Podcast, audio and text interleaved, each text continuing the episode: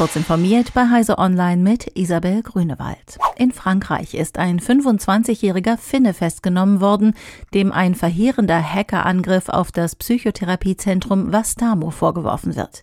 Dabei soll es ihm 2018 und 2019 gelungen sein, zehntausende Datensätze abzugreifen, unter anderem Tagebücher, Diagnosen und Kontaktinformationen, auch von Minderjährigen.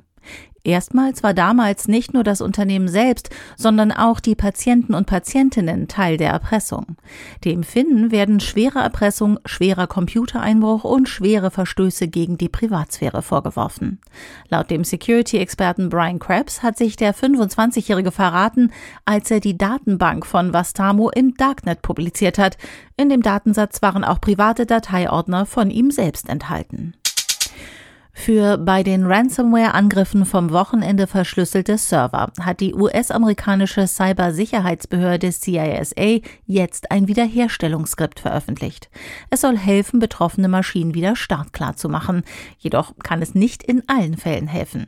Doch selbst wenn sich nicht alle VMs so wiederherstellen lassen, kann das Skript möglicherweise einen Totalverlust der virtuellen Maschinen abwenden. Von den weltweiten Ransomware-Angriffen auf eine alte Sicherheitslücke in VMware ESXi waren laut Bundesamt für Sicherheit in der Informationstechnik auch hunderte Systeme in Deutschland betroffen. Der mysteriöse russische Militärsatellit Kosmos 2499 ist in der Erdumlaufbahn zerbrochen. Das hat eine Einheit der US-amerikanischen Space Force beobachtet und jetzt publik gemacht. Der Satellit ist demnach bereits vor gut einem Monat in mindestens 85 Teile zerbrochen, wahrscheinlich sind es aber deutlich mehr. Weil die Trümmer in mehr als 1100 Kilometern Höhe um die Erde rasen, dürften sie dort mehr als ein Jahrhundert bleiben, bevor sie auf die Erde fallen.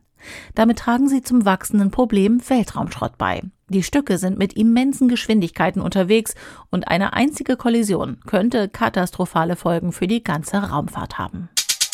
Am Potsdamer Platz in Berlin gibt es jetzt eine bunt blinkende und bimmelnde Spielhalle, die Altes mit Neuem verbindet. Bei der Game State können Besucher an rund 80 verschiedenen Spielautomaten alleine oder gegeneinander spielen. In die Automaten wirft man heute keine Münzen mehr, sondern besorgt sich eine Karte, auf der ein Guthaben in Form von Credit Points geladen wird. Zur Auswahl stehen die Klassiker Pac-Man und Pong, Fanfavoriten wie Mario Kart und Tanzautomaten. Auch Handyspiele am Automaten wie Angry Birds können gespielt werden und klassische Kirmesspiele wie Dosenwerfen oder Hau den Lukas gibt es in moderner Form. Diese und weitere aktuelle Nachrichten finden Sie ausführlich auf heise.de.